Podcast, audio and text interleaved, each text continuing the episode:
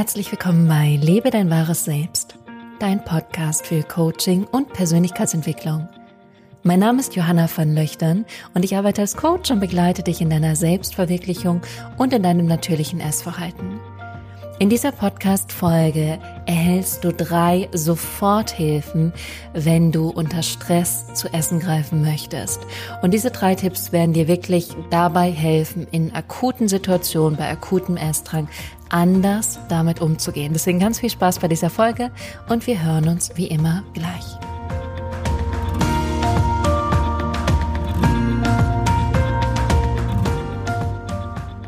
Herzlich willkommen zurück und schön, dass du bei dieser heutigen Folge mit dabei bist. Und die heutige Folge ist die letzte Folge zu dieser Serie Natürliches Essverhalten. Und ich hatte mir vorgenommen, acht Folgen zu machen. Es sind jetzt tatsächlich neun geworden. Und wenn du jetzt ganz zufällig, ganz neu hier einschaltest, dann lade ich dich herzlich dazu ein, dir alle anderen Folgen anzuhören, dich inspirieren zu lassen, all dieses Wissen aufzusaugen und mitzunehmen und natürlich auch für dich anzuwenden. Also wenn du darauf Lust hast, mach das. Du kannst die Folgen auch immer gerne mit anderen Menschen teilen, von denen du denkst, dass die Folgen ihnen weiterhelfen würden. Und ansonsten ist auch immer die Möglichkeit, dich bei mir zu melden und wirklich mit mir eins zu eins zu arbeiten und dich in ein natürliches, gelassenes, freies Essverhalten führen, indem du so essen kannst, wie du möchtest, ohne dass du darüber den ganzen Tag nachdenken musst und damit struggles und versuchst immer wieder was zu verändern und dann merkst, dass du wieder scheiterst oder dass es nicht funktioniert oder dass du immer wieder in eine Richtung gehst, dann wird zu viel ist, zu wenig ist, dann kannst du dich gerne bei mir melden. Aber jetzt lass uns mit diesen drei Soforthilfen starten. Ich möchte super gerne diese Tools mitgeben, die mir sehr geholfen haben, die ich immer noch für mich anwende. Und die könnt ihr alle drei übrigens nicht nur bezogen auf Essen verwenden, sondern auch bei anderen Sachen. Aber lass uns einmal loslegen. Und das allererste ist, dass du vorab planen solltest. Du solltest einen Plan haben. Weil was sonst passiert, gerade wenn der präfrontale Kortex, das heißt der Gehirnbereich, der für Plan, für Organisieren, für Analysieren zuständig ist, der ermüdet im Laufe des Tages und irgendwann gegen Nachmittag, gegen Abend, dann, wenn du beginnst, vielleicht zu Süßigkeiten zu greifen, wenn du beginnst, äh, zu handeln und einfach zu essen und anders reagierst, anders dich verhältst, als du eigentlich möchtest, dann ist dieser Gehirnbereich erschöpft und dein Unterbewusstes, dein programmiertes ähm, System reagiert in dem Moment. Das heißt, du verhältst dich einfach so, wie es schon ganz, ganz, ganz, ganz, ganz, ganz, ganz oft gemacht wurde, weil das einfach am energiesparendsten für deinen Kopf ist, für dein Gehirn. Und das fährt dann einfach die alten Muster. Deswegen ist es wichtig, dass du den anderen Plan vornimmst, weil in dieser Situation selbst ist es schwer, dann einen neuen Plan zu machen. Deswegen ist es so, so wichtig, dass du selbst in diesen Mustern, die immer wieder auftauchen, dir vorher schon überlegst, was du anders machen möchtest. Das mache ich auch ganz stark mit meinen Klienten, beziehungsweise ganz oft mit meinen Klienten, dass wir wirklich analysieren, was war in dieser Situation, was kannst du nächstes Mal anders machen, was war in der Situation, was kannst du nächstes Mal anders machen. Das wirklich auch mal aufzuschreiben, sich hinzusetzen, darüber nachzudenken und es so Stück für Stück zu verändern. Weil du weißt es sicher und du erkennst es sicher in deinem eigenen Leben, dass du ganz oft wieder in ähnliche Muster gehst und dann möchtest du es eigentlich nicht mehr, dann machst du es wieder. Und ganz oft sehe ich das bei meinen Klienten, dass sie keinen klaren Plan haben, kein klares Bild, kein klares Vorhaben, was die Alternative wäre. Und wenn du keine Alternative dir vorher überlegst, ist es noch schwerer, in dieser Situation etwas anderes zu machen. Das heißt, hab einen klaren Plan. Ein kleines Beispiel, was ich mir irgendwann antrainiert habe, als ich noch als Yogalehrerin gearbeitet habe und danach manchmal sehr aufgewühlt war oder ich so Schwierigkeiten hatten, von dem Unterrichten wieder zurück in meinen ruhigen Alltag zu kommen, dass ich dann immer nach Hause gekommen bin, ich habe meine Sachen abgestellt, bin sofort wieder raus und bin eine Runde spazieren gegangen. Und das war dann irgendwann so eine Abmachung, wo für mich dann klar war, ah, ich komme nach Hause, ich gehe sofort wieder raus, gehe eine Runde spazieren. Und das war zum Beispiel eine Sache, die habe ich mir vorab überlegt, habe sie dann ganz genau geplant und ich wusste, das passiert jetzt, das mache ich jetzt und irgendwann wurde es dann zur Routine. Genauso wie du dir andere Sachen bis jetzt schon zur Routine gemacht hast.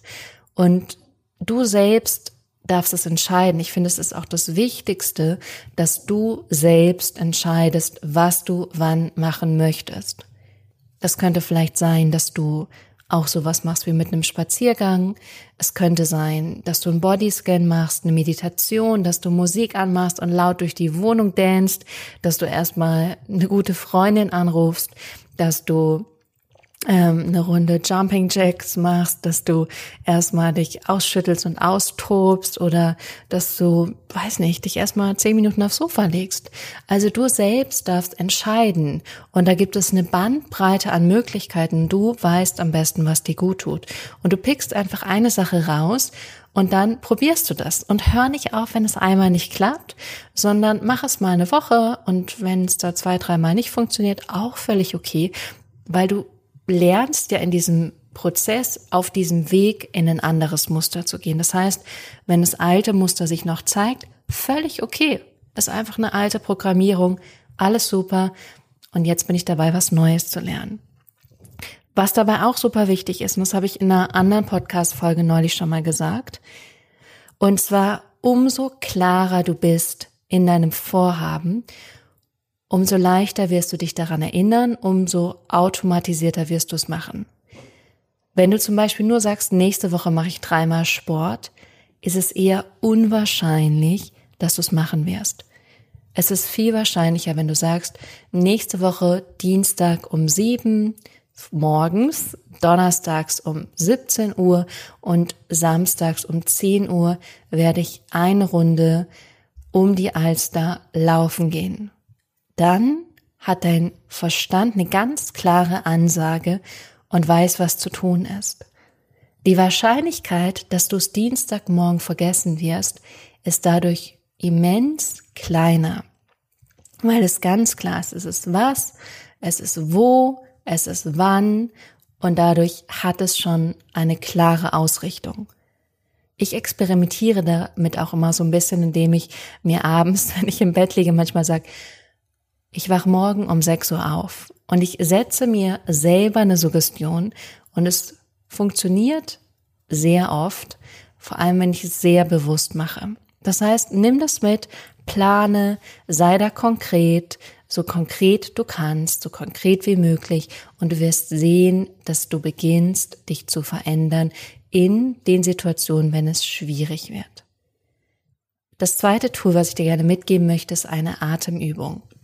Und auch diese Atemübung solltest du vorab üben, damit du dann in der Situation dran denken kannst und sie schneller machen kannst und dein Körper schon diesen Effekt, die Wirkung kennt und dadurch auch so schon schneller in Entspannung kommt. Weil wenn du isst, weil du gestresst bist, dann ist es meist so, dass der Parasympathikus sehr aktiv ist und was wir machen wollen, wir wollen den Parasympathikus ansprechen, der für Entspannung zuständig ist. Diese Atemübung funktioniert so, dass du auf fünf zählst, dabei einatmest, dann zählst du auf fünf und hältst die Einatmung, dann zählst du auf fünf und atmest aus und dann hältst du in der Stille, also am Ende der Ausatmung und zählst nochmal fünf Zählzeiten. Wir machen das jetzt einfach einmal zusammen, dann hast du schon einmal geübt und weißt, wie es geht. Und wir beginnen aber mit einer Ausatmung. Das heißt, du atmest jetzt bitte einmal aus.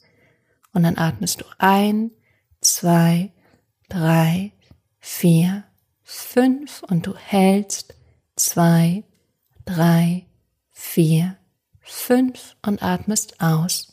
Zwei, drei, vier, fünf und hältst in der Leere.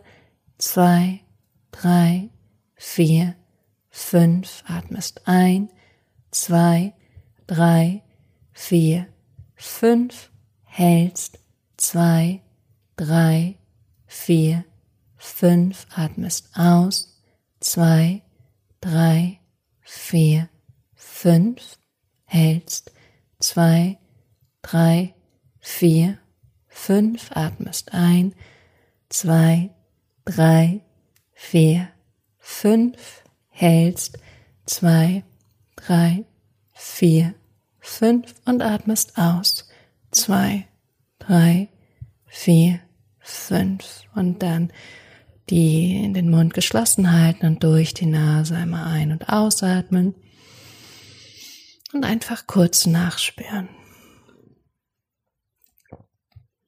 Jetzt haben wir nur sehr wenige Runden gemacht und ich würde dir ans Herz legen, wirklich das so zehn Runden bis 20 Runden zu machen. Am besten sogar schon morgens, weil dann merkst, okay, du bist schon viel zentrierter, bist schon viel mehr bei dir. Gerade wenn du meditierst, kannst du das auch einschieben oder einbauen, besser gesagt. Oder wenn du mit dem Fahrrad zur Arbeit fährst oder mit dem Auto kannst du es da auch einbauen oder wenn du spazieren gehst, es einfach mal zwischendurch machen, damit dein Körper ganz schnell lernt, ah, okay, das ist diese Atemübung und ich entspanne. Und das ist ein super Tool, weil wenn du gestresst bist, atmest du wenig. Wenn du Heißhunger hast, bist du wenig mit der Atmung verbunden. Wenn du isst, bist du wenig mit der Atmung verbunden. Also ich meine Essen, ähm, ohne das zu genießen und langsam zu essen.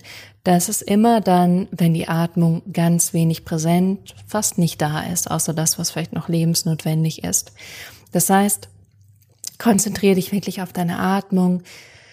Zwischendurch auch immer mal wieder einen tiefen einen Atemzug nehmen, aber vor allem mach diese Übung und nimm wahr, was sich dadurch verändert. Das letzte Tool, was du für dich sofort anwenden kannst, ist Tapping.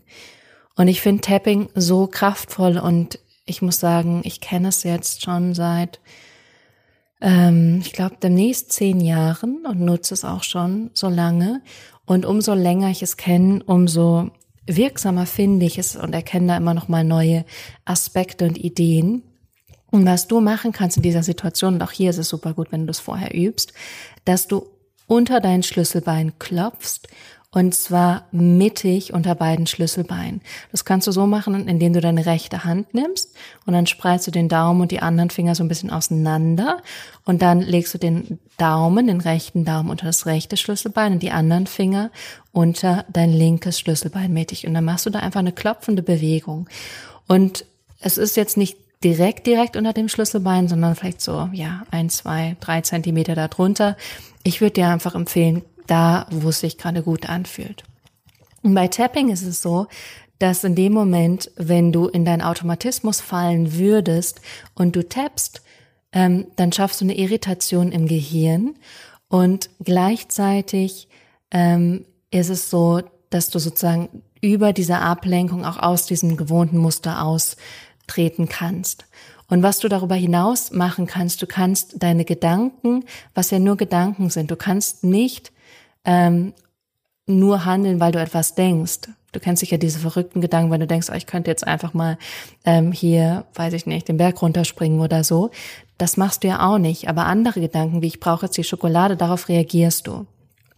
Und was sehr wirkungsvoll bei Tapping ist, wenn du deine Gedanken und deine Gefühle dazu aussprichst, weil sie dann nicht hängen bleiben und du sie wiederholst, wiederholst, sondern weil sie mit im Prozess verarbeitet werden und durch das Aussprechen auch ihre Gewichtung und ihre Kraft verlieren.